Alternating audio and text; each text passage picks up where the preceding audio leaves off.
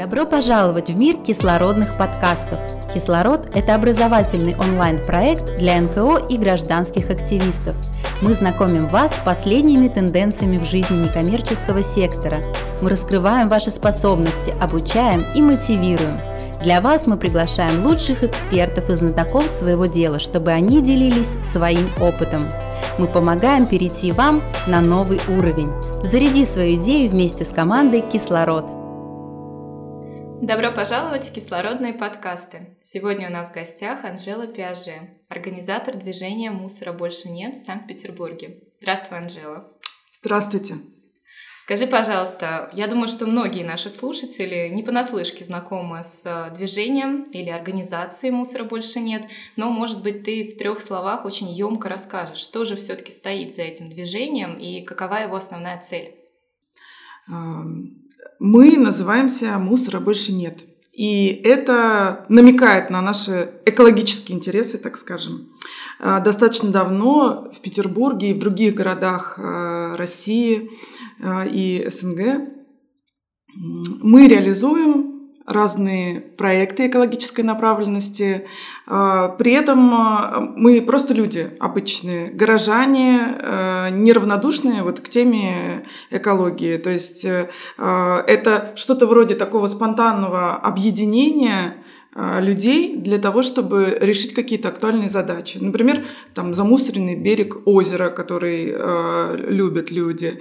Глобальная цель организаторов, э, координаторов и активистов нашего движения состоит в так называемом устойчивом развитии. То есть мы все хотели бы двигаться в сторону устойчивого развития биосферы. Это не совсем, честно говоря, понятное выражение для невовлеченного человека, но э, суть в том, что в природе все устроено так, э, что все циклы за, замкнуты друг на друге. То есть э, ничего не происходит деструктивно, ничего не происходит разрушительно. К сожалению, на данный момент человечество развивается таким образом, что мы гораздо больше потребляем, нежели чем сохраняем и созидаем. Что же делать простому человеку, обычному? И вот, собственно, такие люди, как мне кажется, и э, являются активистами «Мусора больше нет», то есть которые думают глобально и хотят действовать локально во благо экологии. Движение на самом деле приобрело на сегодняшний день очень такой серьезный масштаб.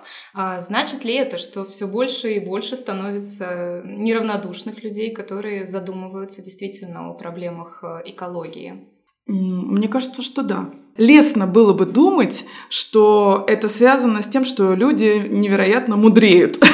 Но мне кажется, что это не совсем так. Это просто связано с тем, что э, обостряется э, экологическая ситуация. И не нужно быть ни экологом, ни биологом. Вот я, например, не эколог и не биолог. А, но, тем не менее, э, даже обычным людям становится понятно, что что-то происходит с природой, что воздух хуже, что э, водоемы загрязненнее, что, ну, что нужно что-то делать. И поэтому, в том числе, мне кажется, что э, люди начинают как-то подключаться, начинают на ну, вот таком простом бытовом уровне думать, что делать. Как же получается координировать работу стольких э, участников движения, волонтеров и так далее?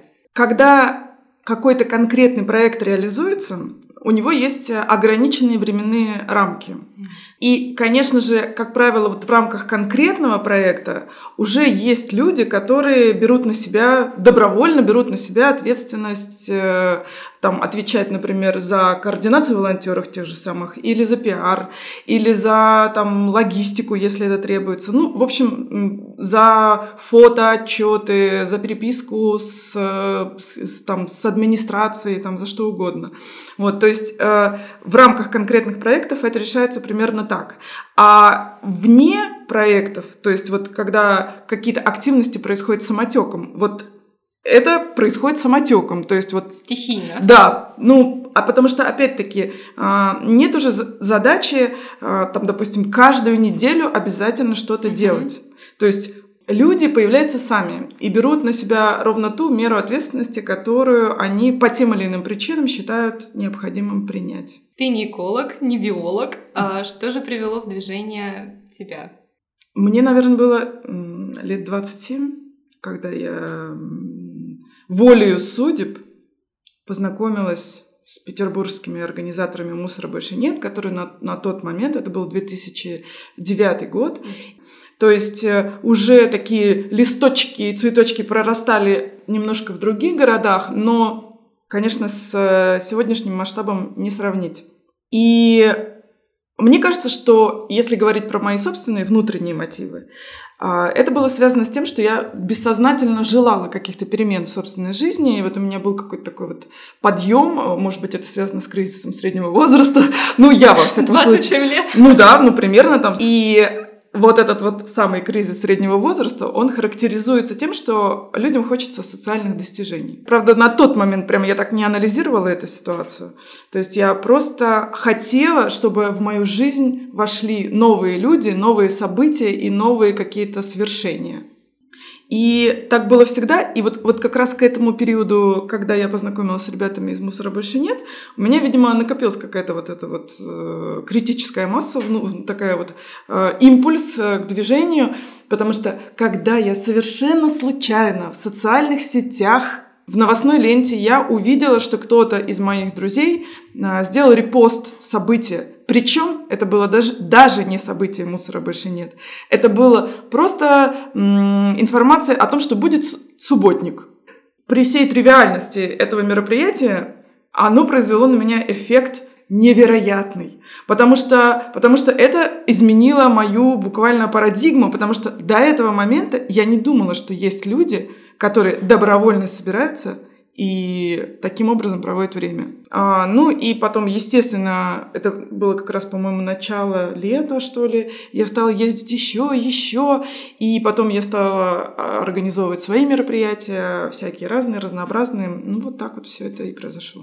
То есть э, сейчас э, в сферу твоих обязанностей входит в первую очередь организация, да, каких-то э, временных проектов? Ты знаешь, все очень спонтанно. Угу. По сути, организатором может стать любой человек в любой момент. То есть его, ему не нужно проходить для этого какой-то путь от простого волонтера, там, лазающего в кустах, и баночки как раз какие-то вытаскивающие, чтобы вот ему там кто-то доверил там или что-то такое вот произошло, передача прямо какая-то полномочий. Нет, я сделала уборку, и после этого это нельзя сказать, что я стала только организатором, потому что я точно так же, как обычный простой волонтер, хожу и участвую периодически в каких-то акциях.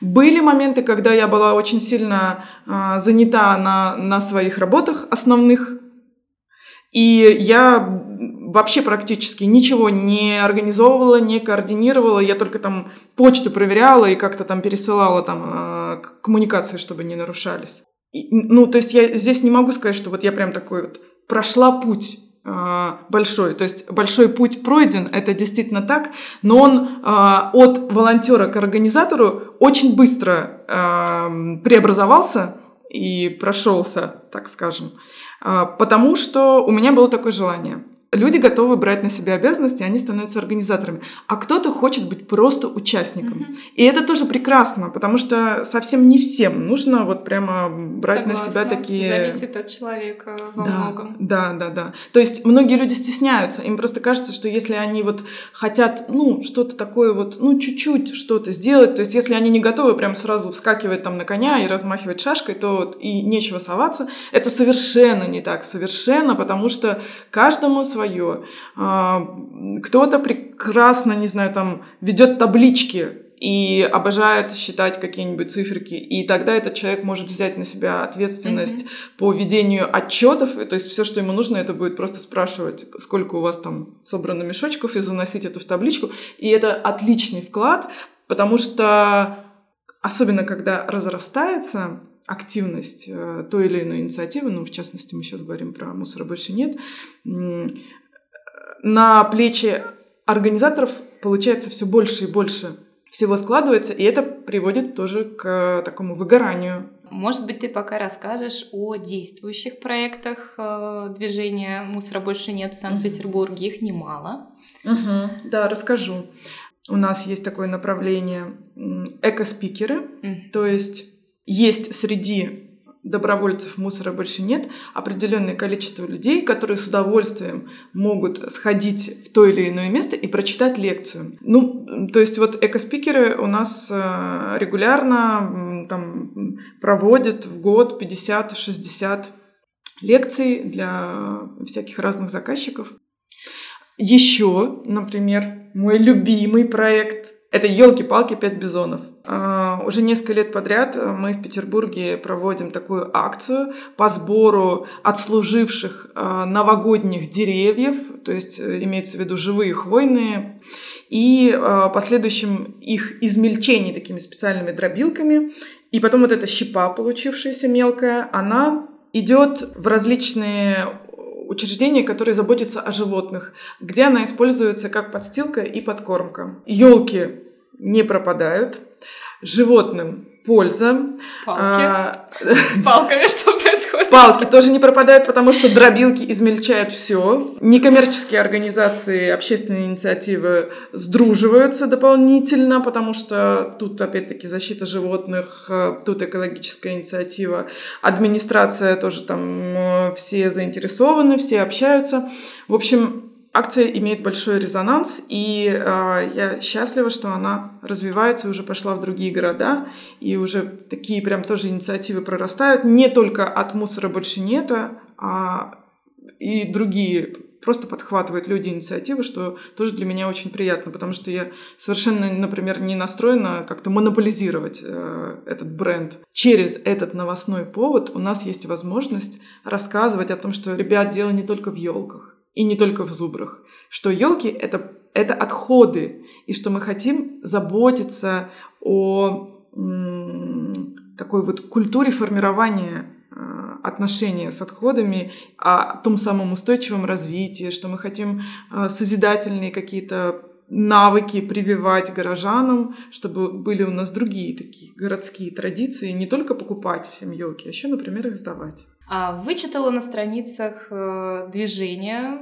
бытует мнение, что искусственные ели не так уж тоже и полезны, поскольку да. их производят из токсичного материала, пластика, пластика поливинилхлорида. Поливинилхлорида, все верно, он же ПВХ, и да. потом который, во-первых, токсичен для организма, mm-hmm. и, во-вторых, потом его тоже переработка и утилизация, поскольку даже искусственные ели не вечны, тоже это довольно да, проблема а, большая. Мы во все, так сказать, трубы трубили и продолжаем трубить на всех углах о том, что э, мы решили собирать натуральные елки не для того, чтобы люди покупали больше елок натуральных.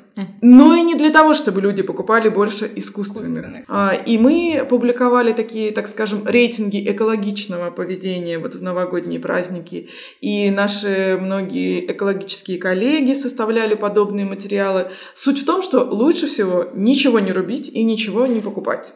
Лучше всего посадить свою ель а, где-нибудь там во дворе своего дома или даже если речь идет про многоэтажки, все равно в каком-то внутреннем дворике, где есть хоть какой-то пятачок земли, Лучше всего э, со своими соседями договориться, посадить дерево и радостно наряжать его. То есть это еще лучше, потому что это такое развитие добрососедства и что-то очень созидательное. Есть разные мнения на этот счет, но я лично никоим образом не могу призывать людей отказываться от атрибутов новогоднего, новогодних праздников и создания новогоднего настроения.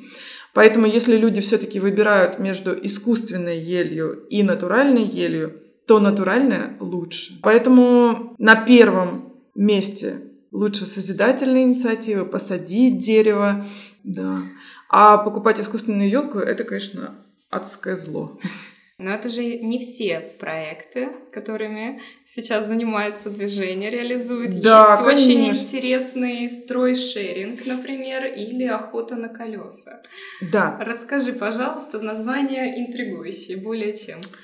Стройшеринг – это когда, говоря по-простому, а, люди делятся тем, бесплатно угу. делятся друг с другом люди или, может быть, даже какие-то организации. Организации, да. да. А, тем, что у них осталось после ремонта. А, и то, что как раз кому-то другому может быть очень нужно. Была а, организована группа в социальной сети, а, с таким самоорганизующимся процессом, когда люди на стене пишут о том, что у них есть, что они готовы отдать и где они живут.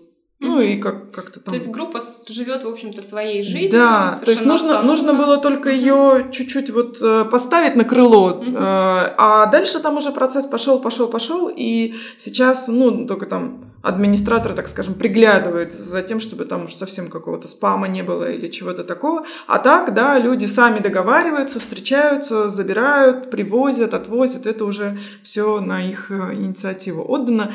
А, опять-таки, чем хорош этот проект? Том числе, кроме, естественно, непосредственного сбережения ресурсов и, э, так скажем, уменьшения перепотребления, да, то есть вот если этот человек бы купил новый мешок, то здесь он просто вот заберет остаточки или там какой-то, не знаю, полтора метра плинтуса. Смысл э, и прелесть в том, что это могут быть совсем не экологически заинтересованные люди, так скажем. Да, то есть это не своя какая-то тусовочка, которая прямо уже глубоко-глубоко в теме и все знает. Это, это просто обычные жители города. Вот э, такой же плюс и такой же бонус, э, который я наблюдала во время проекта «Елки-палки, пять бизонов». Здорово. А как быть с охотой на, на колеса? колеса? Охота на колеса. Это игра получается, даже квест какой-то. Суть в чем? Что достаточно часто можно увидеть не просто свалки, ну, а свалки покрышек именно. Куда-нибудь там уезжаешь в лес, и вот они прям там аккурат горкой навалены. Сейчас, когда есть мощности у переработчиков, которые именно эти отслужившие э, покрышки способны измельчить в резиновую крошечку, вот был придуман такой формат, что э, человек может э, картографировать, то есть на, если он просто увидел вот эти валяющиеся покрышки, он может э, нанести на карту место их нахождения. В специальном приложении. Да, да, да. Потом, э, в, э, тогда, когда был анонсирован уже как раз сбор, э, человек может приехать э, э, и помочь их там вытаскивать откуда-то из вот такого полузатопленного болотца какого-нибудь. Ну и впоследствии вот они отправятся на переработку. А скажи, у вас есть какие-то рецепты у тебя, у вас с коллегами, мотивации сотрудников и волонтеров? Это довольно сложный вопрос, а, потому что, потому что все, что касается добровольческих организаций, все очень сильно завязано на отношения. Но если мы берем какой-то вот структурный процесс, ну, какую-то организацию, бизнес какой-то, да, то там другие рычаги. Там есть э, непосредственное слово руководителя, которое не обсуждается. Там есть э, такие рычаги регуляции, как зарплата. Когда человек приходит в добровольческую инициативу, как правило, у него с мотивацией все очень хорошо. То есть, если же он уже туда пришел, не за деньгами, не за каким-то там удовольствием непосредственным, а вот для того, чтобы сидеть э, в кустах и вытаскивать оттуда грязные пакеты какие-то. А, вот на таком начальном этапе мотивации очень много. Мотивы могут быть разные. Что-то там человек такое может свое там индивидуальное реализовывать и отрабатывать, но тем не менее. Через э, некоторое время естественным образом мотивация снижается. Человек может устать. Он может, э, у него могут не совпасть ожидания и реальность, да, то есть он шел за чем-то одним, получил что-то другое. Mm-hmm. Я не считаю, что здесь каким-то специальным образом нужно нагнетать и поддерживать вот эту мотивацию.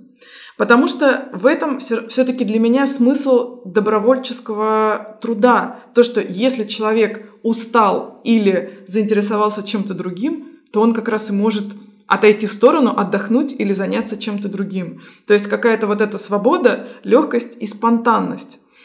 Конечно же, в процессе, когда ты что-то делаешь, а, ты можешь поддерживать, так скажем, конструктивный дух и какой-то уровень взаимодействия коммуникации между людьми каким-то разумным наставничеством, вот как мне кажется. Потому что вот когда человек такой на всех парах Эйфория. заходит, да, а, с мотивацией своей какой-то, а вот потом уже все на отношениях. А скажи, есть какие-то планы у вас на текущий, на будущий год, помимо множества проектов, о которых мы сегодня с тобой уже поговорили?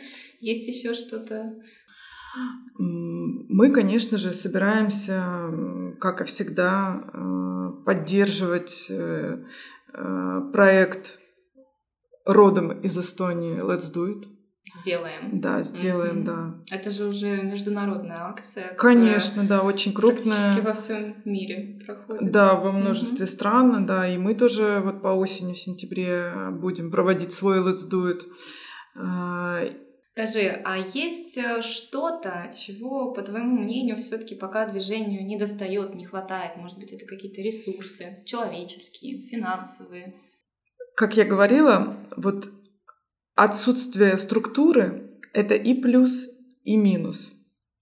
А, и когда я думаю о том, что необходимо преодолевать очередную точку роста и как-то что-то где-то менять, я сразу же думаю, может быть, это я так стереотипно думаю, а, о том, что например, большей эффективности и большей успешности в каких-то проектах можно было бы добиться, если бы там была более отлаженная структура и более какое-то четкое взаимодействие, которое сложно, пред... Э, сложно ожидать от добровольцев, которые не сидят все вместе в одном офисе, э, в свободное от работы время, да, то есть днем занимаются какими-то там своими делами и так далее. Ну, то есть всем понятен этот контекст. Было бы здорово, если бы был э, специальный человек, который регулярно занимается там с таким профессиональным продвижением в соцсетях. Этому человеку нужно платить зарплату, соответственно, потому что а, как только мы касаемся сугубо профессионального такого труда, он не может быть бесплатен. Ну, Согласна. Ну, ну или же волонтеры-специалисты. Те же программисты, СММщики, которые готовы тратить свое время. Но это редкость, да, скорее? Э, э, нет, это может быть не редкость, просто здесь вопрос регулярности. Угу. Есть такие направления, которые требуют регулярности, да, то есть вот, ну, можно попросить хорошего СММщика поработать неделю, но смысл от его работы неделю. Безусловно, там нужна стратегия. Да, и, и нужно, чтобы все эти площадки велись постоянно, чтобы там все синхронизировалось, чтобы, ну, в общем, и даже, условно говоря, если человек э, будет искать э, и передавать какое-то мастерство каким-то волонтерам, ну, даже сейчас на словах это уже разрастается в такую сложную задачу, э, которую лично мне сложно представить такой вот совсем не монетизированный. Хорошо. А скажи, Санкт-Петербург э, очень чистый, безумно красивый город. Очень чистый, я прямо... Мною любимый, ну, по крайней мере, центр. А, значит, все-таки не очень чистый. нет, конечно. Мне кажется, в общем, есть куда развиваться Петербургу. Безусловно. Это мои мечты личные. А, ну, я думаю, что все, все достижимо, и благодаря движению мусора больше нет, будет еще больше всего реализовано в ближайшем будущем. И благодаря, а... хотелось бы, еще политической воли, активной в этом направлении. Ну, э, это момент такой действительно важный, потому что я, как доброволец с опытом, я очень разделяю идею о том, что начни с себя. Угу. То есть идея личной ответственности для меня абсолютно понятна. Но при этом мне также понятно, что некоторые проекты а, массово невозможно внедрить, и некоторые проблемы массово невозможно решить без активной политической воли, без э, административной руки, без вот каких-то прямо государственных стратегических программ. То есть э, э, мы, конечно, например, посильно там наши коллеги, экологическое движение «Раздельный сбор» организуют э, каждую первую субботу месяца прием от населения сортированных отходов чистых для того, чтобы впоследствии их отправить на переработку. А, это уже делается тоже достаточно долгий период времени, э, большие уже объемы, большое количество горожан вовлечено. Но это добровольческий проект. Угу. То есть э, э, в России отсутствует федеральная программа по сортировке отходов, э, и добровольцы никогда не смогут внедрить федерального масштаба программу. А, ну и, может быть, в завершение, Анжела, ты mm-hmm. обратишься напрямую к нашим слушателям, а, которые наверняка, многие из них э, уже вот вдохновились э, идеей движения «Мусора больше нет» и хотят начать прямо вот сегодня с чего-то, но не знают с чего. Mm, план действий такой, ребята.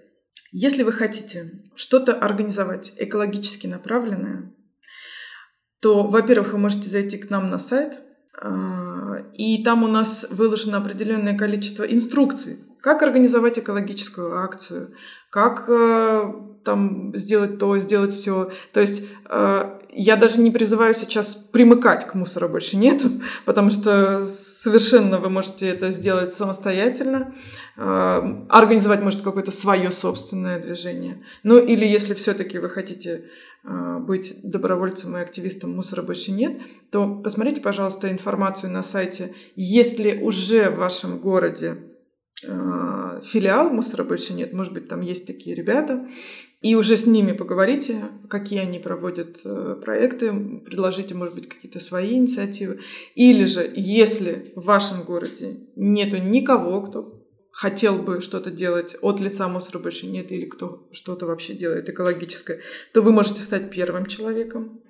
А, если у вас есть какие-то соображения на этот счет и какие-то всякие «но», вы можете написать мне Например, меня зовут Анжела Пиаже, и меня легко, опять-таки, можно найти в разных социальных сетях.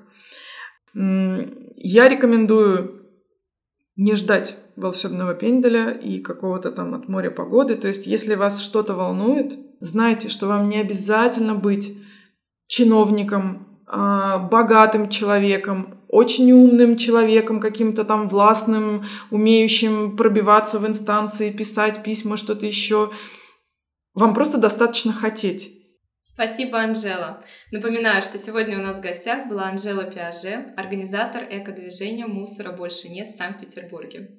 Анжела, спасибо еще раз. Пожалуйста. спасибо вам за то, что пригласили меня. Да, я, я с удовольствием, как, как видно, фонтан моего красноречия очень сложно закрывается и долго. Это был очень вдохновляющий рассказ, э, история, диалог вообще в целом. Так что я думаю, что до новых встреч. Это было классно. Спасибо тебе большое. Спасибо.